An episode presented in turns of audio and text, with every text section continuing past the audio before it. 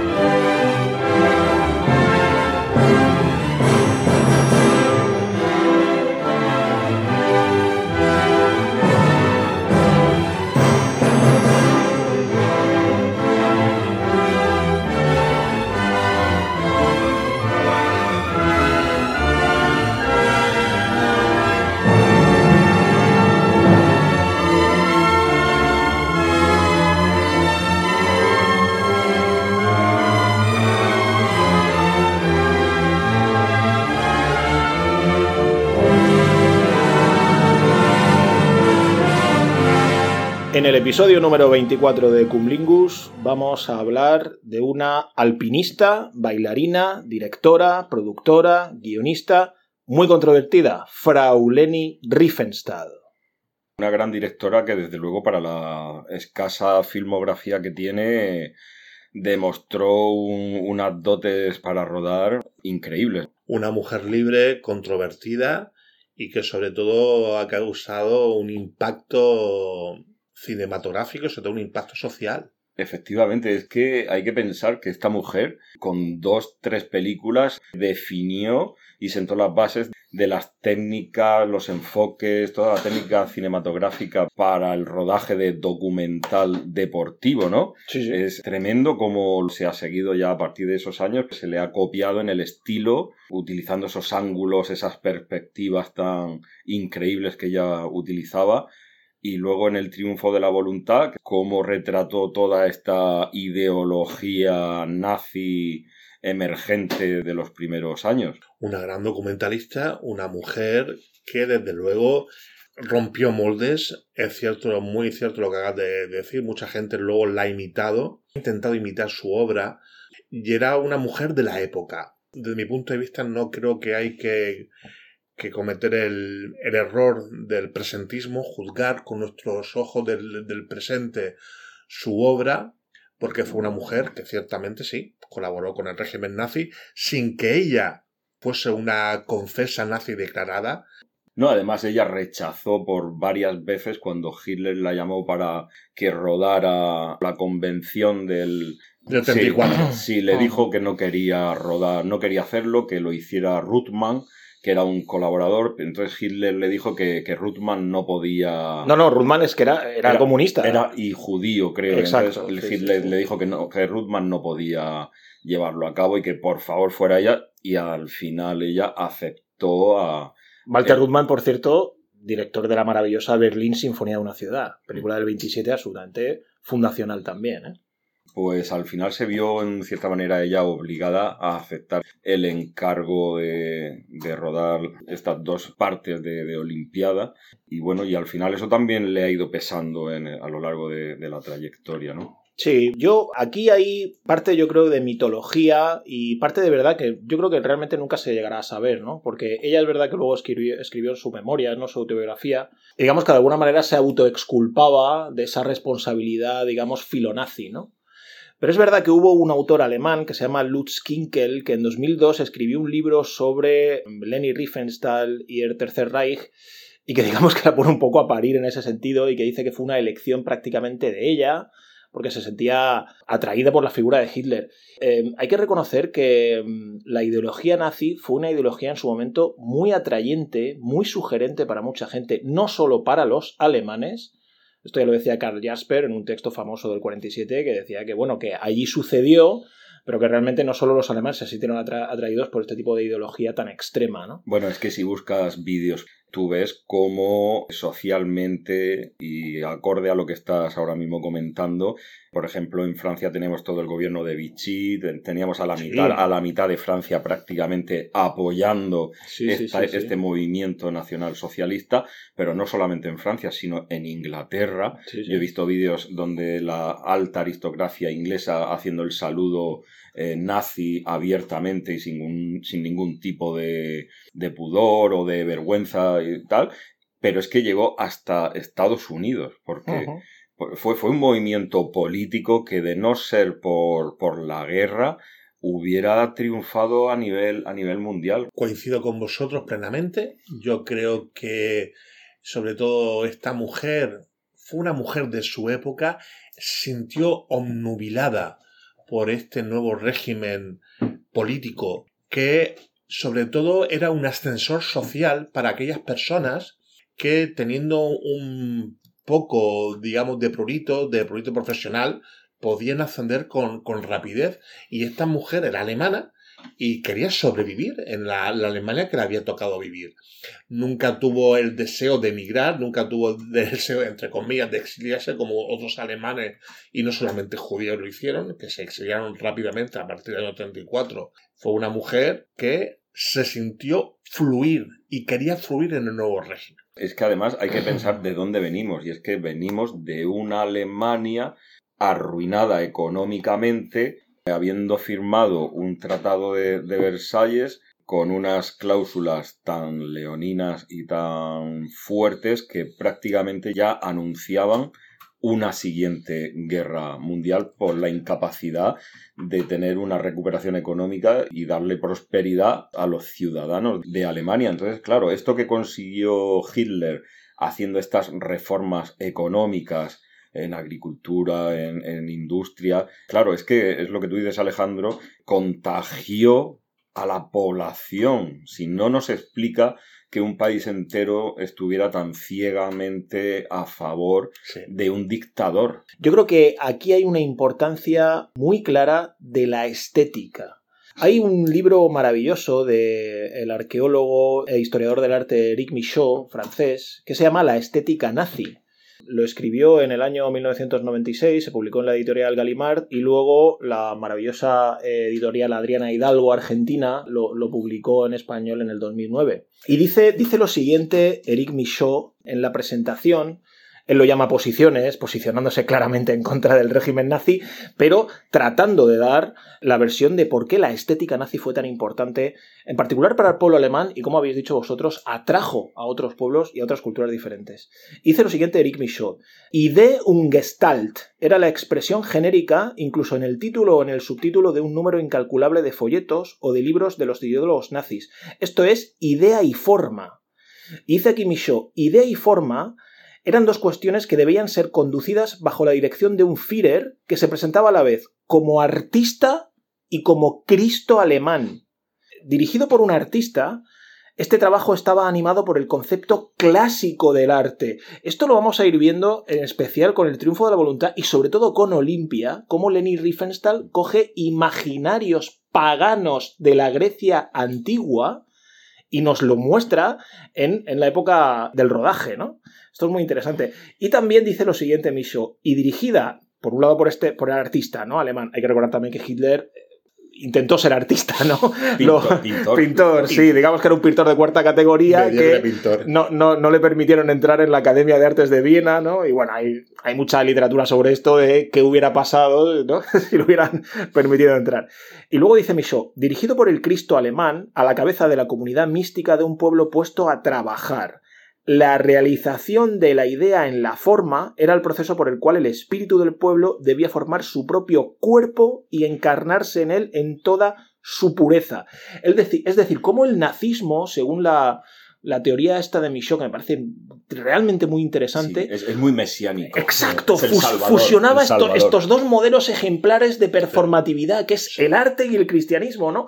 Uniendo lo creador, el artista, como un demiurgo, ¿no? Un demiurgo, correcto realmente la Alemania de Hitler o la imagen que esta mujer quiere transmitir de la Alemania de Hitler es la nueva Grecia. No digo la nueva Roma, porque la nueva Roma era Benito Mussolini. Era la nueva Grecia. Es decir, el nuevo hombre alemán, un hombre alemán nórdico, un hombre alemán ario, pero que se inspira en la antigua Grecia. O sea, se inspira en, en la Grecia pagana, en la filosofía griega, sobre todo es la visión que bien habéis comentado de ese Cristo redentor, de ese Mesías, de ese enviado a, eh, la tierra, en este caso enviado a Alemania. A la salvación del pueblo alemán. A la salvación del pueblo alemán. Y que él es, desgraciadamente, visto para, para incluso para los cristianos, una visión pues, de, beatífica de Salvador, de Salvador del pueblo alemán, como guía para la, salvación del mundo. Date cuenta como esto que estáis comentando encaja perfectamente con la idea de Adolf Hitler de la raza superior aria y todo el estilismo griego de la figura humana y, la perfección, esa perfección de los cuerpos, cómo se deleita Lenny Riefenstahl con esas tomas a cámara lenta de, los cuerpos haciendo esas contorsiones. Completamente desnudos los cuerpos, ¿eh? Sí, sí. En el, Un cuerpo griego, musculado, griego, y sobre todo es transmitir el nuevo hombre pero que está paralelamente conectado con la raza superior aria. Correcto. De, hecho, es que ellos pensaban, de una manera un poco, yo creo, cogida por los pelos, porque no he leído nada al respecto que, digamos, lo teorice de ninguna manera, pero yo creo que ellos pensaban que los dorios, que eran de, pueblo griego, de pueblo griego, esto de las columnas dóricas, todo esto viene de ese pueblo, ¿no? Pues ellos pensaban que venían realmente de Alemania, ¿no? Que de alguna manera fueron hacia Grecia o algo así, se instalaron allí y que eran antepasados de ellos mismos. Tenemos que pensar. Estas teorías un poco antropológicas eh, sacadas un poco de la manga, ¿no? Para justificar a veces. Efectivamente, efectivamente. Pero bueno, que ellos lo pensaban esto. Los dóricos, los jónicos y los corintios. Claro, claro, sí, bueno, pues ellos pensaban que, digamos, los dorios era un pueblo griego que, cuyos antepasados eran, eran nórdicos, era una especie de. El régimen nazi, disculpar, intentó durante la década de los años 30 estaba obsesionado para encontrar los orígenes de Alemania. Incluso se tuvieron que, tuvieron que llevar una misión especial al Himalaya para ver si realmente los, en la raza aria Alemania procedía de la primera raza indoeuropea que habitaba en la cordillera del Himalaya. Y es verdad, entonces... De hecho, la, esvástica es un símbolo... La esvástica es un símbolo hindú es el Sol, la estrella solar. La estética de aquel momento quería transmitir no solamente la superioridad de la raza alemana, sino querían conectarla con, incluso si me podéis permitir la expresión, el origen del hombre inteligente. Es decir, nosotros procedemos de la primera raza de hombres indoeuropeos inteligentes. Claro, había que justificar esa superioridad de la, de la raza. Por eso se sintió tan mal esa victoria de Owens en los 100 metros libres, que un atleta negro ganara por una ventaja súper amplia al resto de atletas. A ver, lo que ocurre con la figura de Riefenstahl, yo estoy en parte de acuerdo con vosotros. Yo creo que Riefenstahl es una mujer, obviamente, de su tiempo. Pero qué talento, es decir. Pero yo creo que yo, creo que ella, de, de, alguna manera, yo estoy con este Lutz Kinkel un poco. Yo creo que ella de alguna manera se sintió atraída por la figura hitleriana lo que pasa es que, claro, eh, no, es, no es lo mismo el nazismo, ahora lo vemos todo a posteriori, ¿no? No es lo mismo el nazismo en el 33, que se podía dejar entrever lo que iba a suceder que ya en el 39, ¿no? Sí, donde, la, donde, la, cosa ya iba absolutamente desbocada, ¿no? Yo creo que es difícil juzgarlo. Era, difícil sin, juzgarlo y sin haberlo vivido. Exacto. Y fijaros, y fijaros todas las cuestiones que sucedieron que, digamos, hacen que la figura de Riefenstahl sea una figura poliédrica en ese aspecto, ¿no? Y ambigua, ¿no? Esto que comenta Juanjo de Jesse Owens es cierto, pero es que hay planos en Olimpia rodados por, por, por cierto, para la época absolutamente magistral, con cámaras en movimiento. Hay que recordar que ella, claro, como el productor era Hitler, ella tenía todo, absolutamente todo a su servicio. cámaras. y además eh, fue una condición que puso que no quería que Goebbels y todo su aparato publicitario y de marketing interfiriera. Sí, es, que, es que según algunas fuentes parece ser que ella y Goebbels no se llevaban muy bien. Sí, creo que le tiró los trastos. Sí, bueno, es que Goebbels era un depredador sexual. Sí, total. Y ella le dijo que tururú y, eh, tal. Yo creo que ahí hubo, un conflicto. Entre amenazada y también se sintió ofendida porque fuera tratada como un cacho carne y no como un artista, como un intelectual, como una interpares de, de Goebbels. Pero bueno, estos planos de Jesse Owens es que son.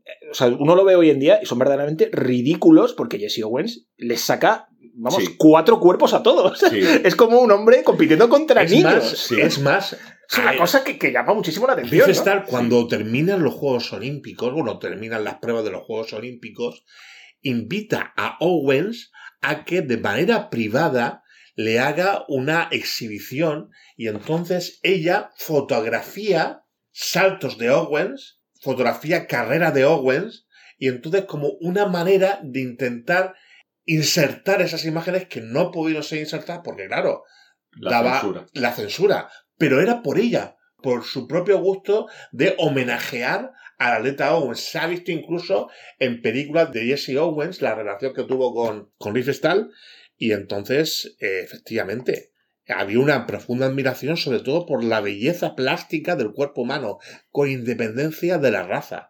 Esto crees ahí que conecta un poco con eso que se ha comentado muchas veces sobre las películas de Riefenstahl, que tienen un cierto componente antropológico, ¿no? De análisis antropológico. Sí. Como ella luego. a- Era antropóloga, aparte que fue una mujer. Sí, luego ella se fue a África, de hecho. se fue a. África a conocer a los pueblos masái, a los pueblos eh, africanos. Entonces era una mujer que también estaba muy, sobre todo, muy volcada en quitarse esa mancha del régimen nazi y hacer un homenaje a la figura del, hombre africano. Yo creo que esto pasa un poco con todos los directores que priorizan su, como debe ser, por otro lado, priorizan su faceta artística. Esto ya lo vimos con Dovchenko. Y, era- y pasaba exactamente lo, lo mismo, ¿no? Tenemos al político que quiere que el artista le dé un enfoque a todo, pues desde el punto de vista que más le interesa al Pero, pero, político. pero imaginad, Dovchenko tuvo que saltar una fuerte censura. En cambio, Riefenstahl tuvo todo El apoyo. su, tuvo el- todo el apoyo del régimen nazi. Sí, porque digamos que quizás el cine de Riefenstahl lo que sí es es un claro ejemplo de cine propagandístico. yo creo. Obviamente. Obviamente. Lo que pasa es que tiene un carácter estético y artístico que por momentos, claro, es fundacional, ¿no? Como habéis dicho, el documental deportivo y en particular de los Juegos Olímpicos, de las Olimpiadas, nunca ha superado este, eh, este trabajo, esta obra, yo, Yo, creo. eh, es lo que te iba Nunca. a decir. las Olimpiadas del 36 de Berlín. Sí, prácticamente 30 años después de la fundación del cine, una artista con sus dos primeras películas prácticamente sentencia las bases de un género documental. Eh, Si queréis, nos metemos en- ya en Olimpia, ya a saco. ¿no?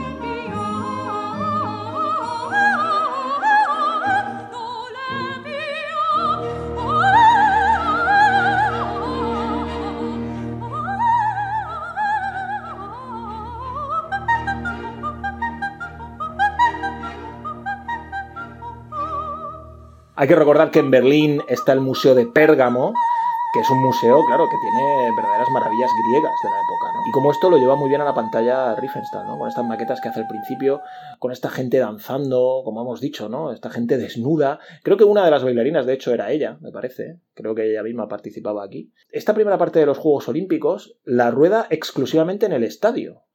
Es ya en la segunda parte cuando sale fuera con la cámara, ¿no? Olimpia se divide en dos partes, el Festival de las Naciones, que es la primera parte, y el Festival de la Belleza.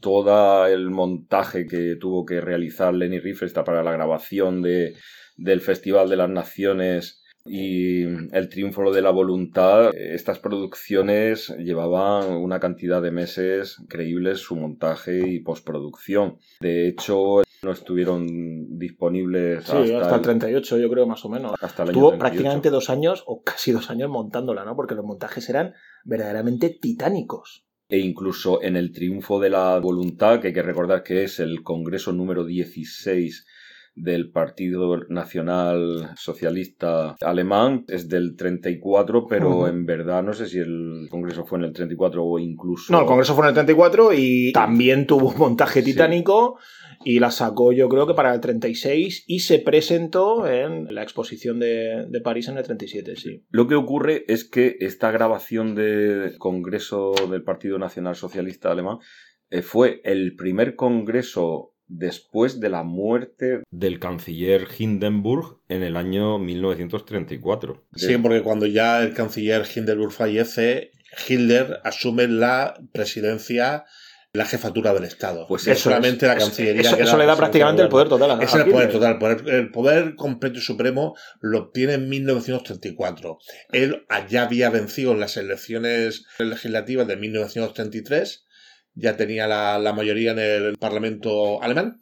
Y entonces lo que hace al año siguiente es fundir las dos figuras y se proclama dictador de facto. con esta situación en contexto que nos acabas de hacer, Tai, es, digamos, donde se ubica la grabación de este Congreso del Partido Nacional Socialista que hace Leni Riefenstahl. Justo, digamos, pues eso, el, tras el ascenso y la consagración de Hitler ya eh, indiscutiblemente en el, en el poder. Sí.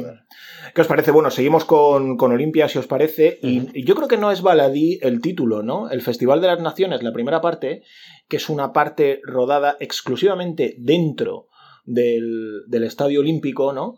Y donde se ve toda esta inauguración con las banderas, etcétera, ¿no? Que hay una cosa muy curiosa, no sé si os disteis cuenta cuando visteis la peli, que hay una similitud muy grande entre el saludo olímpico y el saludo nazi. Y esto hace, hace creer a mucha gente, ¿eh? cuando ve a Inglaterra pasar, o a Canadá, o a Est- Estados Unidos, creo que no, Estados Unidos hizo el saludo como militar, ¿no? Exacto, el militar. Pero a Francia, eh, que estaba gobernada entonces por el Sí. Frente Popular, hay que recordarlo esto, claro, que hacen así como el brazo medio en alto, y claro, creo que el saludo olímpico es un poco el brazo medio alto, y el saludo nazi ya es el brazo muy alto, El ¿no? brazo extendido. El brazo extendido El ya. saludo ya- romano. Sí, ya, exacto, ya más alto, ¿no? Sí. Y hay una cierta similitud, y claro, el montaje está hecho de tal manera propagandística por parte de, de Leni Riefenstahl que parece que todos los países están saludando de manera nazi, ¿no? De hecho, se ve que algunos de los abanderados que van saludando, algunos hasta se confunden porque no saben muy bien cómo saludar. Esto se ve, como muy bien dices, Pedro, en la cinta. Para señalar, por ejemplo, que España no pudo participar en los Juegos Olímpicos de 1936 ya por, en agosto porque estábamos en, en guerra civil. En plena guerra civil, En plena guerra o, civil. o comenzando al menos, ¿no? Claro. Hay un uso absolutamente brillante por parte de Leni Riefenstahl de todos los recursos a los que tenía acceso. ¿no? Y usó, por ejemplo, para el rodaje de Olimpia, la cámara portátil Kinamo, que era una cámara portátil muy pequeñita con solo 5 metros de película. O sea, tú imagínate ir rodando con 5 metros de película, prácticamente rodaría, no sé, Escenas cortas, ¿no? Escenas cortas, segundos, ¿no? Primeros planos. Claro, primeros planos, segundos. Luego hizo una cámara submarina también, para rodar sobre todo en la segunda parte, en el, en el, natación. en el Festival de la Belleza, la natación, cuando sobre todo los santos de trampolín, que a ella le encantaban. bueno, ¿no? son fabulosos, Es ¿eh? que- a, cámara lenta. Sí, a mí me parece, yo tengo que decir que a mí me parece superior la segunda parte de Olimpia que la primera, ¿eh? Tanto en su prólogo inicial, que es el prólogo este donde aparecen todos estos hombres desnudos en las saunas, que luego hay que reconocer que tienen, luego visto, a- claro, vistos a días de hoy, tienen una cierta simbología gay, podríamos decir, porque salen haciéndose masajes, Sí, salen- azotándose con las hierbas. con las hierbas, con las toallas. Sí, sí, sí, sí. sí, Ella sí. estaba profundamente enamorada del cuerpo más una mujer de abierta sexualidad. Nunca ocultó que ella era una mujer libre y nunca tuvo la necesidad de que ningún hombre le hiciera sombra profesional ni, ni personal. Pero además, incluso, como estamos viendo, hasta en lo artístico, ¿no? Completamente adela- adelantada. A mí es, es lo que me impresiona de, de esta directora, ¿no? Sí. Es, es fantástica. Sí, en, en ese aspecto era una, lo que hemos dicho antes de la estética nazi, ¿no? Hitler vio en ella el vehículo para hacer este cine de propaganda profundamente estético y artístico, ¿no? De hecho, yo, yo creo que ni siquiera se esperaba un resultado artísticamente tan excepcional como el que consiguió Leni Riefenstahl. Sí, sí, y sobre todo fundacional, lo que tú has dicho, Sí, sí. Juanjo, antes, que sí. a partir de este documental deportivo, todas las retransmisiones que vemos, por ejemplo, en la televisión de Mm. los Juegos Olímpicos y tal, se hacen de la misma manera. Se, siempre se pone un plano cenital para determinadas pruebas, eh, se van siguiendo los corredores de la manera en que Leni Riefenstahl los sigue. Ella juega mucho también con este concepto de masa individuo, ¿verdad? Que luego, bueno, que digamos que lo hizo anteriormente en el Triunfo de la Voluntad. Ahora, ahora De- hablaremos. sí, de- ahora hablaremos de ella muy, muy llamativamente Muy con la figura del Mesías y de la masa, ¿no?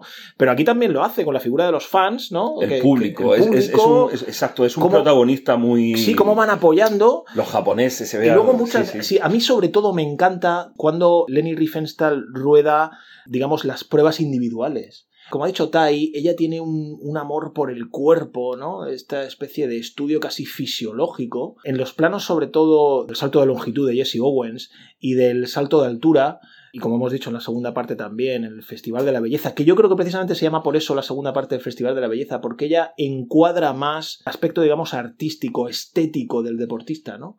Más que el, el puramente competitivo, digámoslo así, ¿no? Sí, y además juega muy bien con las sombras en, los cuerpos. Como tú decías, hay unas tomas, hay unas imágenes de un lanzamiento de martillo donde se ve a, los cuerpos retorcerse, cuasi desnudos, prácticamente llevan un tanga. Y cómo Lenny Riefenstahl juega con estas sombras dándonos esta sensación de, de- de- bueno de imágenes en un claro oscuro súper interesante, súper expresionista, súper... Sí, exacto. Ella juega. eh, eh, no, no te está mostrando una mera competición deportiva. No. Sí. Te está pasando por el tamiz de su capacidad estética y Sí. artística un evento deportivo, que es diferente. Sí. ¿eh? Sí, y sobre sí. todo también Convierte quiere- algo deportivo en algo artístico. Eh, sí. Tiene esa y capacidad. quiere también demostrar el sentido amateur del deporte que no solamente es una competición entre atletas que defienden sus respectivos sus respectivas naciones sino también que fuera un homenaje al espíritu olímpico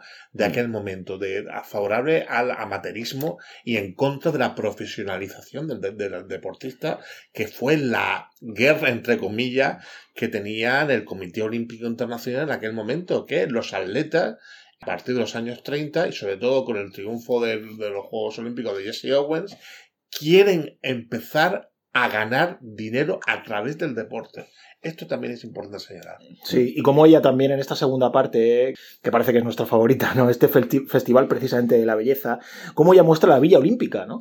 Eh, En la Villa Olímpica y este sentido que tú dices de amateurismo que está empezando a profesionalizarse, ella también te lo muestra con el día a día, cómo entrenan dentro de la Villa Olímpica y cómo ella ya, como en la segunda parte, en el Festival de la Belleza, ella sale fuera con la cámara y muestra la naturaleza, que era un aspecto que a ella le encantaba, ¿no? La naturaleza, lo natural, porque ella, hay que recordar, era alpinista y ella empezó su andadura dentro del cine alemán con todas estas películas de Arnold Funk, ¿no? Estas de SOS ICB, La montaña sagrada y todas estas, ¿no?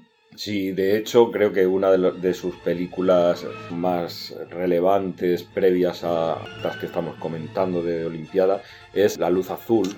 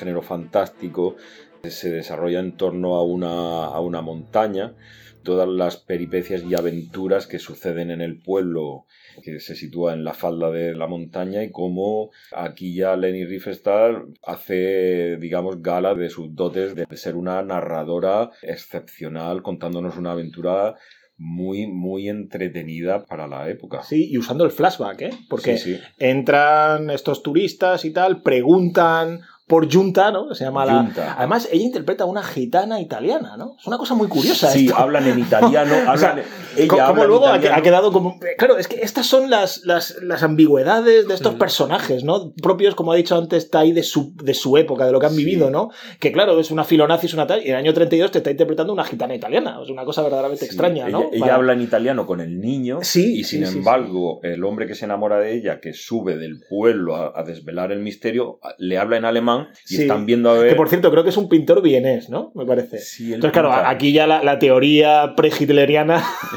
empieza aquí a darse, a darse forma, ¿no? Para algunos, ¿no? Es que en el año 32 ya Hitler estaba por ahí, un pintor vienés, no sé qué, se enamora de ella. Claro, claro, eso es exactamente, ¿no? Y la verdad es que hace un uso, hace una narrativa excelente en una película muy entretenida, donde ya se ve a todas luces el, digamos, la buena mano de Leni Riefenstahl. Sí, directora y actriz de su propia Directora, película. actriz, una mujer muy creativa que se inspiraba, pues tenía todos los motivos para la, la inspiración, como bien ha dicho, eh, como bien ha dicho Pedro, ese amor por la naturaleza, Y por, y por lo mitológico, por lo mitológico. Porque la, la luz azul tiene una cantidad sí. De, de- de mitología, yo no sé si Es una película- vikinga, casi, sí, ¿no? Entre lo brujo, la brujería, Eso la- es, la- exacto. lo- También comentar la religiosidad. ¿Por qué digo religiosidad del régimen nazi?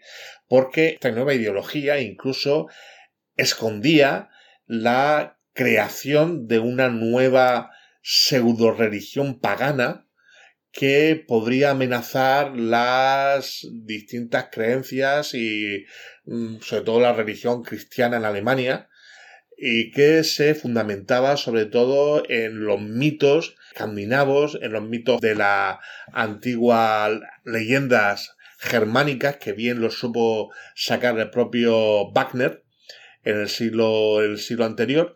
Y entonces también es cierto que el Hitler, a través del, del nacionalsocialismo, quería rescatar o quería re- realmente crear una nueva pseudo religión que sometiera o que oscureciese al cristianismo. ¿Por qué lo digo? Porque la exaltación de la raza aria era totalmente contraria a los principios evangélicos del cristianismo.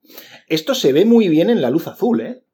Esto que acaba de decir Tai, de esta religiosidad, tratando de superar, ¿no? En, en términos, digamos, nietzscheanos o wagnerianos, superar a, a la religión cristiana, esto se muestra aquí en la figura de Junta, ¿no? Que es, que es básicamente una figura que forma parte de ese paganismo intuitivo natural, ¿no? Forma parte de la naturaleza, la naturaleza y ella son uno, ella entiende muy bien lo natural, ella está escondida de la sociedad, la sociedad va contra ella, De hecho, es considerada una bruja. es considerada una que se bruja. esconde en la montaña. Y, y al final, la sociedad, este pueblecito, se enriquece a raíz de lo que ella tiene, lo que ella Los posee, que, son estos cristales azules que le hacen a ella tener una cierta comunión con esa montaña en la que ella nunca cae, ¿no? Y al final, como ella muere, si, Claro. te, si te das cuenta, ella muere cogiendo uno de los trozos de cristal que se les han caído a estos exploradores que han ido a llevarse todos estos cristales y devolverlos a- al, al volver a subir la montaña para intentar dejarlos de nuevo en su sitio. Ella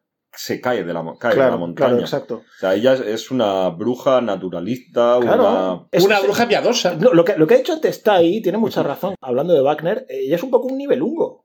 ¿no? Estas criaturas míticas que, que, que- que vivi- que vivían, sí, estos nivelungos que vivían en, en los, en los bosques, en las nieblas, estas criaturas míticas, Sí. mitológicas alemanas, ¿no? Por cierto, hay que recordar que a, a Hitler le encantaba la película dirigida por el maestro absoluto y maravilloso Fritz Lang, Los Nivelungos. Una de sus películas favoritas.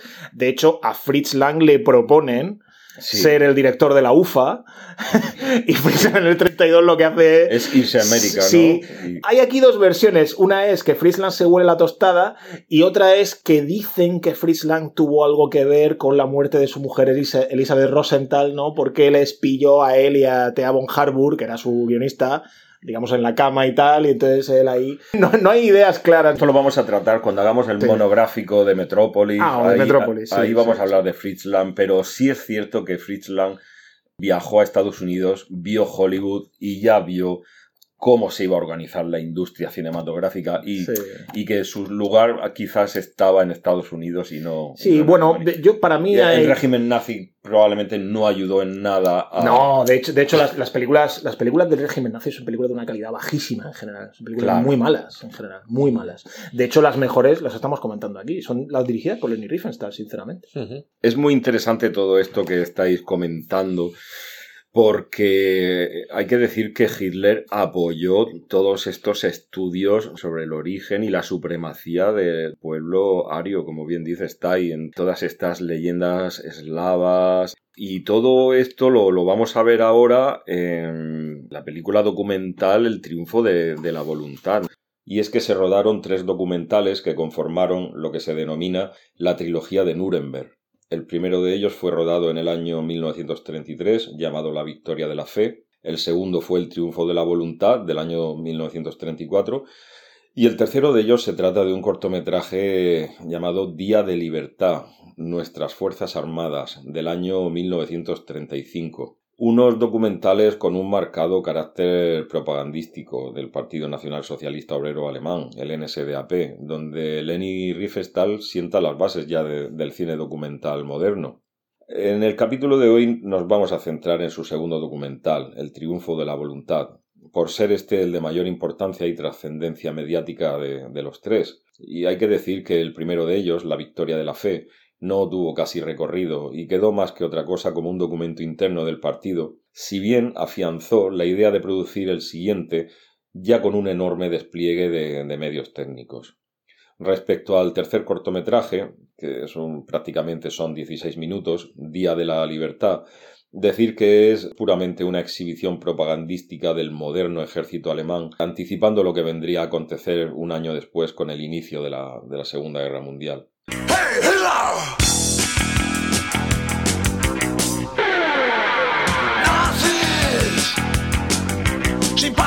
los nazis, conozco muchos nazis. En la noche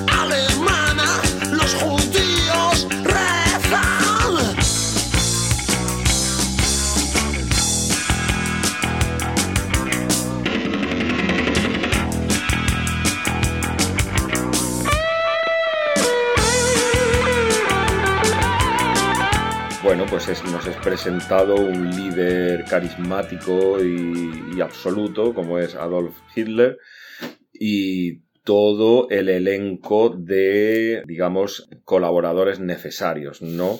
A Goebbels, a Himmler, a Goering, Speer, bueno, pues toda la camarilla de la que se rodeó Hitler para gobernar, llevar a cabo sus planes de expansión territorial. El mejor estudio documental que se puede. Una cosa, un inciso antes de nada. ¿Vosotros creéis realmente que son documental tal cual? Porque aquí, claro, aquí podríamos entrar en el debate de qué es realmente el documentalismo, ¿no? Que es una cosa un poco que, que no está del todo teorizada, yo creo, ¿no? Yo creo que lo que hace Lenin Riefenstahl entre Olimpia y el triunfo de la voluntad, como bien decía antes Tai, es que lo que se hace es definir la estética fascista. Bueno, aquí sobre todo. La estética, todo. bueno, quizás más allá de la estética, formas... No pero, pero yo, no, pero yo me refiero al término documental del documentalismo. de- porque aquí yo creo que es. Yo no sé si es documental o pseudo documental, porque para mí está claro que hay una puesta en escena deliberada. Claro, es, pu- es pura propaganda. Es- Es, es- la- el- es, es digamos- la- es que la- realmente Sí, sí. la no voy a hacer la creación porque la propaganda fue para mí en este caso del siglo XX fue creada por los soviéticos pero realmente la propaganda nazi la verdad que causó un gran impacto a nivel internacional nadie esperaba la imagen de Alemania a nivel exterior nadie nadie podía imaginar que Hitler había creado haber sido el catalizador de la Unión Nacional de Alemania, una Unión Nacional donde no existía prácticamente ningún tipo de oposición, no solamente política, oposición moral al nuevo régimen dictatorial. Y la imagen que se traslada al exterior es que no solamente Alemania es una, Alemania es una pura y que se quiere ser atractiva al resto de naciones. Sí, y además es que date cuenta cómo en esta película ya nada más que desde el inicio, los primeros planos donde se ve este Junker 52, un avión ampliamente usado como transporte, se ve sobrevolando la ciudad, planeando, se ve la sombra del avión por las calles, anunciando la llegada de Hitler, ¿no? Del nuevo César. Del nuevo, efectivamente. Del nuevo César, del nuevo, del nuevo Kaiser, del nuevo Mesías, del nuevo Cristo, que va a salvar no solamente a Alemania, sino incluso, yo me atrevería a decir que él mismo creía que iba a salvar a la humanidad. Llega un momento en el que Adolf Hitler, el Führer y Alemania son la misma cosa. Total. Se identifica partido y Estado, uno no sabe dónde empieza.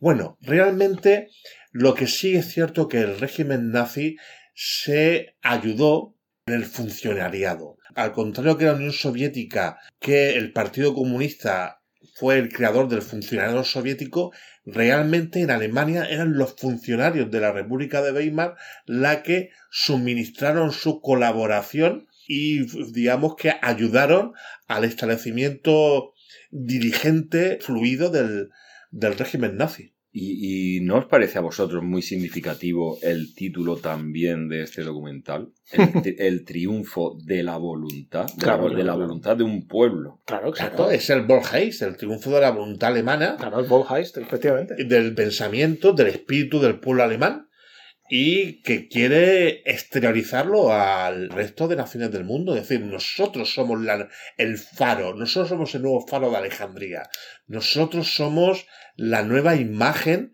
de la superioridad de la, de la raza aria y que queremos que sea compartido y visto con, de manera atractiva por el resto de naciones del mundo. Sí, además hay que decir también que, aunque parece un poco chocante, pero fascismo y comunismo llegaron a beber unas de las otras Sí, en gran medida.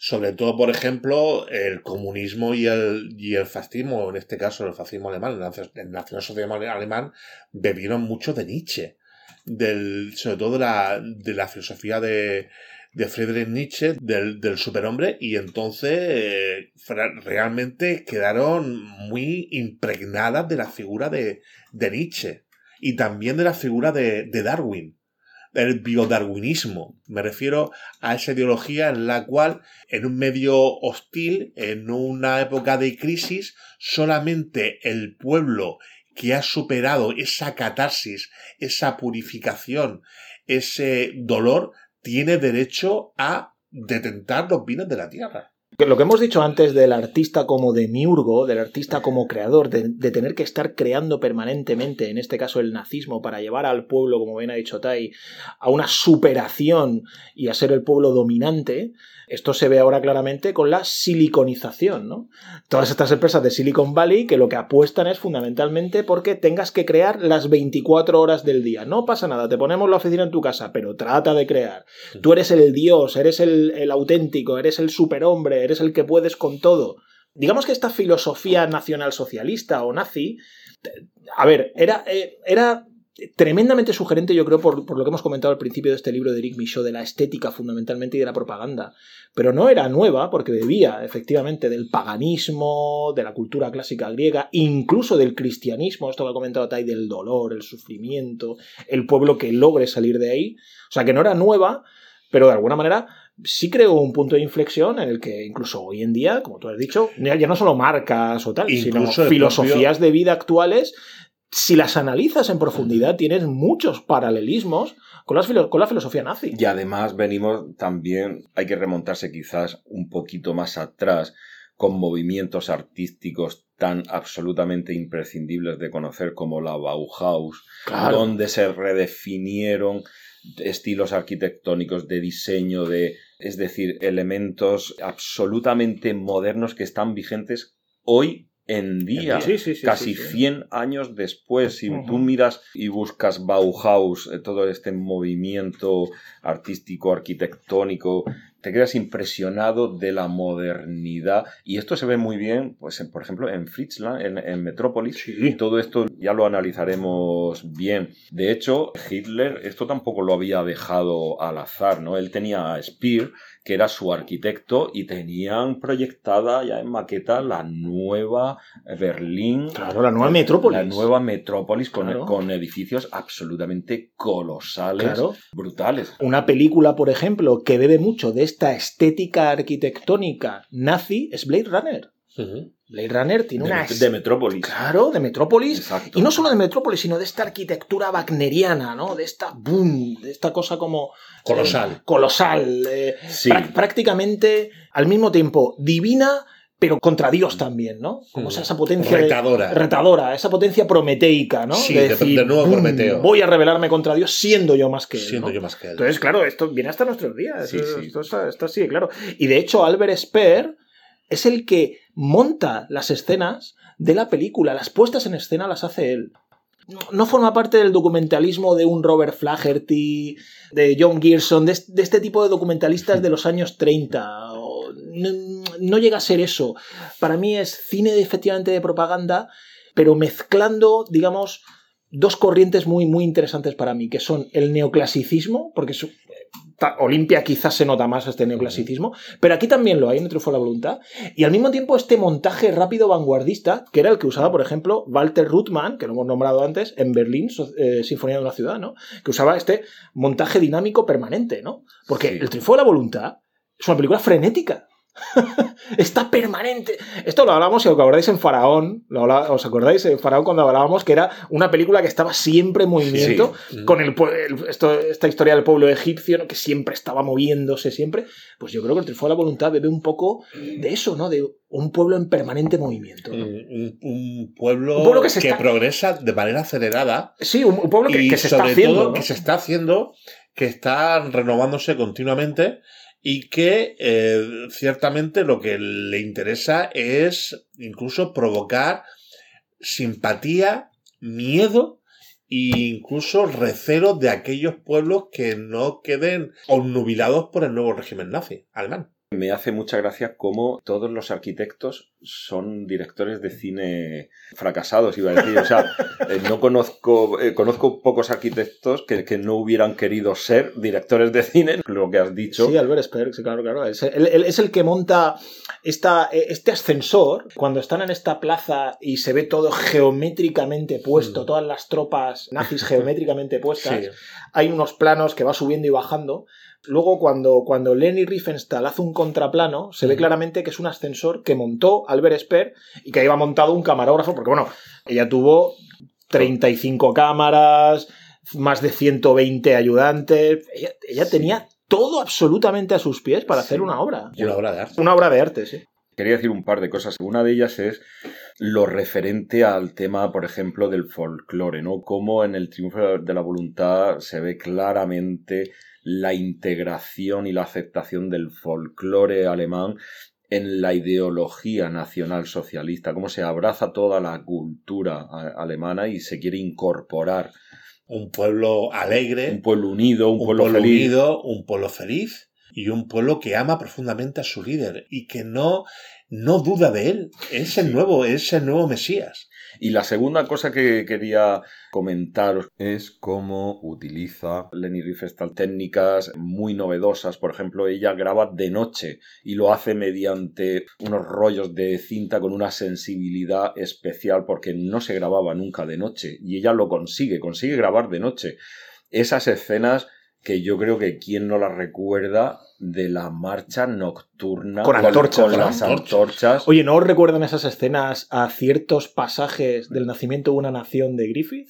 Cuando el Ku Klux Klan también está con las antorchas. No sé si está ahí. Hay, hay cierto paralelismo, ¿no? Sí. Está entre lo bíblico, lo mesiánico, lo, Lo pagano. lo pagano, no, no, no sé, es. Sí. Pero en cualquier caso, no me digáis que no impresiona. Sí, es una. Sí, es es- impresionante ese, esa simetría, ese orden, esa geometría, sí. esa cantidad de, no sé, que, que habría miles de, de personas perfectamente coordinadas, organizadas y haciendo una demostración de poder.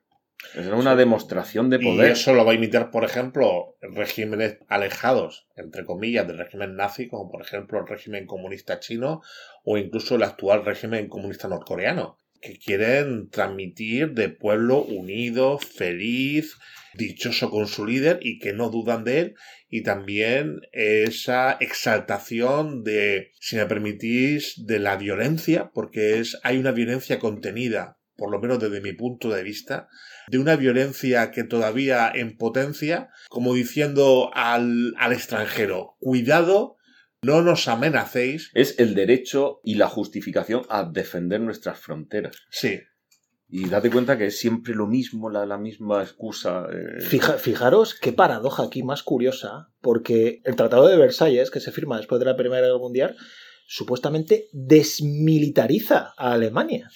Ellos lo cubrieron, Entonces, esto ellos- lo, lo- lo camuflaron muy Claro, bien para claro. seguir haciendo. Claro, pero es curioso porque esta película, después de un montaje, insistimos, titánico, se presenta en la Exposición de París de 1937. Y atención, gana la medalla de oro. Una película en la que ya uno, claro, visto todo ahora es diferente, ¿no? Pero donde uno con una pequeña intuición política puede decir, ojo, cuidado con este. No, cuidado, Cuidado con con, este. Alemania porque se Porque, porque, está porque, este- porque- porque el triunfo de la voluntad, aparte de ser una obra de arte fantástica, de una estética tal, es una, es una clara puesta en escena militarizada. Totalmente. En, en un país supuestamente desmilitarizado y que no podía remilitarizarse precisamente por, por los tratados de Versalles y por la derrota en la Primera Guerra Mundial, ¿no? Justo. Esto es curioso. Y hay que, y hay que recordar una cosa. El gobierno que en la exposición de París en el 37 premia a este documental con la medalla de oro es el Frente Popular francés. Nada más alejado del nazismo. Del nazismo. Esto refleja de alguna manera la importancia estética y artística que tuvo esta película en su momento. Por eso hay que huir, como decía Tai al principio muy bien de su intervención, del presentismo. No se pueden ver las cosas con los ojos de hoy en día. Y sobre todo también. Es que si no, no se entiende. Hay que No, criticarlas, No se- obviamente. no se No. entiende cómo, que- hay- cómo una nación entera puede, Claro, puede apoyar. a, a ver, hay que criticarlo, obviamente. Es una película filonazi, claramente. Es una película propagandística nazi, claramente. Aquí nadie es nazi. Eh, Nadie está defendiendo eso. Claro. Es una película que hay que ir más allá, hay que analizar desde el punto de vista estético. Y precisamente lo que hemos comentado al principio con el libro de Rimi Shaw, ¿no? precisamente ese componente estético hizo que la Alemania nazi fuese tan atrayente, tan sugerente. Correcto, y aparte es que también había una contradicción. Por un lado, un sentimiento para muchos europeos, o incluso y también diría anglosajones, de simpatía hacia el movimiento nacional socialista alemán y al mismo tiempo de temor, de cuidado con eh, ponernos en contra de este nuevo líder que nos puede barrer del mapa porque tiene a toda una nación, incluso probablemente a un nuevo continente, a Europa, que nos puede barrer físicamente de, de la faz de la Tierra. Desde luego, lo que es sorprendente es que incluso luego posteriormente en la Segunda Guerra Mundial, para que veamos un poco la hipocresía de todas estas cuestiones, eh, Estados Unidos y Alemania hacían negocios. Pero es que, a ver, el hecho de que Estados Unidos fuese a las Olimpiadas de Berlín 36, creo que Roosevelt dijo algo así como Hitler es un hombre muy competente o es un gran Sí. hombre o algo Churchill así, ¿eh? admiraba la fi- no, no tanto a Hitler, pero sí que admiraba profundamente, la, por ejemplo, la figura política de Benito Mussolini. Esto, por ejemplo, se puede leer en el libro La Orden del Día, un libro que yo recomiendo. Estamos pensando darle, Sí. darle un episodio, ¿no? Quizás. Sí, donde se narra todo esto, ¿no? Es como Hitler reunió a, a los mayores empresarios de Alemania, Siemens, Krupp, Mercedes. eh, Mercedes, y los sentó en la mesa y les dijo, bueno, esto es lo que va a haber. esto es lo que viene. Imaginaos porque el nacionalsocialismo también era una tercera vía entre el capitalismo y el marxismo socialista. Es decir, él preconizaba a través del nacionalsocialismo una nueva teoría económica porque él también se sentía anticapitalista. Entonces, eh, fue la contradicción de unirse, de aliarse con el capitalismo, digamos, internacional, con el capital tanto nacional como extranjero, posiblemente mucho de ello en mano judía, esa contradicción que él cabalgaba sin ningún problema de grandeza de Alemania a través de las empresas capitalistas y al mismo tiempo aceleraba la, la producción de Alemania, pues claro, la figura del, del capitalista era visto como un usurero, como una, una persona que, se, que quería aprovecharse del régimen. Y solamente a través de del nuevo nacionalsocialismo podía redimir, digamos, ese pecado capital del capitalismo. Fíjate, esta visión anticapitalista de Hitler, que a mí me resulta muy, muy interesante, está plasmada a la perfección por un libro del autor Brendan Sims que se llama Hitler solo el mundo bastaba que se publicó en Galaxia Gutenberg hace un par de años. Y desde aquí lo recomendamos porque este autor viene a indicar esto precisamente que ha dicho Tai, ¿no? Este carácter anticapitalista que tenía, que tenía el régimen nazi. Bueno, y si os acordáis, cuando hablábamos de Dovzhenko, cómo Dovzhenko a veces, usando primeros planos e imágenes estáticas, te metía como en el universo de la película, ¿no? Con planos de quietud. Y, con esos planos de quietud reflejaba el leitmotiv o el sentido que tenían sus filmaciones. En cambio, aquí Leni Riefenstahl hace todo lo contrario. Es una película en permanente transición, precisamente porque se está mostrando la formación de un pueblo nuevo, ¿no? Al sentido smitiano, al sentido de Carl Smith, ¿no? Se está haciendo una dictadura prolongada que va a crear un pueblo nuevo, ¿no? Sin embargo, también date cuenta cómo, por ejemplo, en el Triunfo de la Voluntad, cómo utiliza estos planos un poquito en picado desde abajo para ensalzar la, la figura individual de todos los líderes, ¿no? Es que Esto- eso es otra cosa. Hay un contraste claro, yo creo, entre la masa, el pueblo como masa, Hmm. masa, digamos, necesaria, por otro lado. Sí, necesaria y, eh, como habéis dicho antes, contenta, alegre, enfervorizada, pero en definitiva masa sin rostro.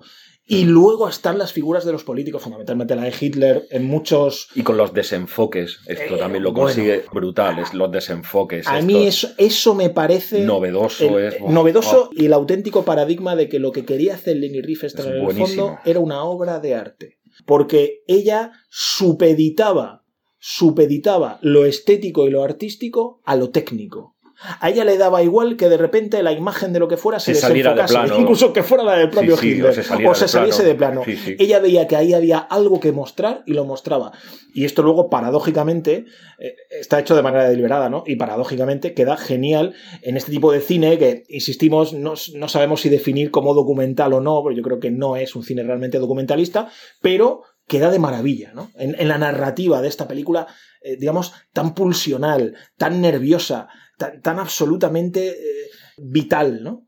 Leni Riefenstahl me parece una auténtica artista, una maravilla de directora a nivel técnico, eh, estético, cómo refleja a, a la perfección todo esto, ¿no? Ella era fuego. totalmente, totalmente. Esto- estos, estos elementos vitales, fuego, agua, aire, están muy presentes Tierra. también. Sí. Tierra están muy presentes en las películas de Leni Riefenstahl. Bueno, nos vamos a marchar con un pequeño extracto del libro maravilloso de Siegfried Krakauer, de Caligari a Hitler, Historia psicológica del cine alemán, del 1947, donde yo creo que de alguna manera sintetiza esta cultura, religiosidad, esta especie de voluntad que al final se acaba convirtiendo en una voluntad destructiva del nazismo. Y dice lo siguiente Siegfried Krakauer, el triunfo de la voluntad es el triunfo de una voluntad nihilista. Y es en el fondo un espectáculo aterrorizador ver a más de un joven honesto e ingenuo someterse entusiásticamente a su corrupción y a largas columnas de hombres exaltados marchar hacia el reino árido de esa voluntad como si ellos mismos quisieran morir. Pues con estas reflexiones nos despedimos en el capítulo de hoy dedicado a Lenny Riefenstahl, deseándoos un buen fin de semana, abrazos para todas y para todos.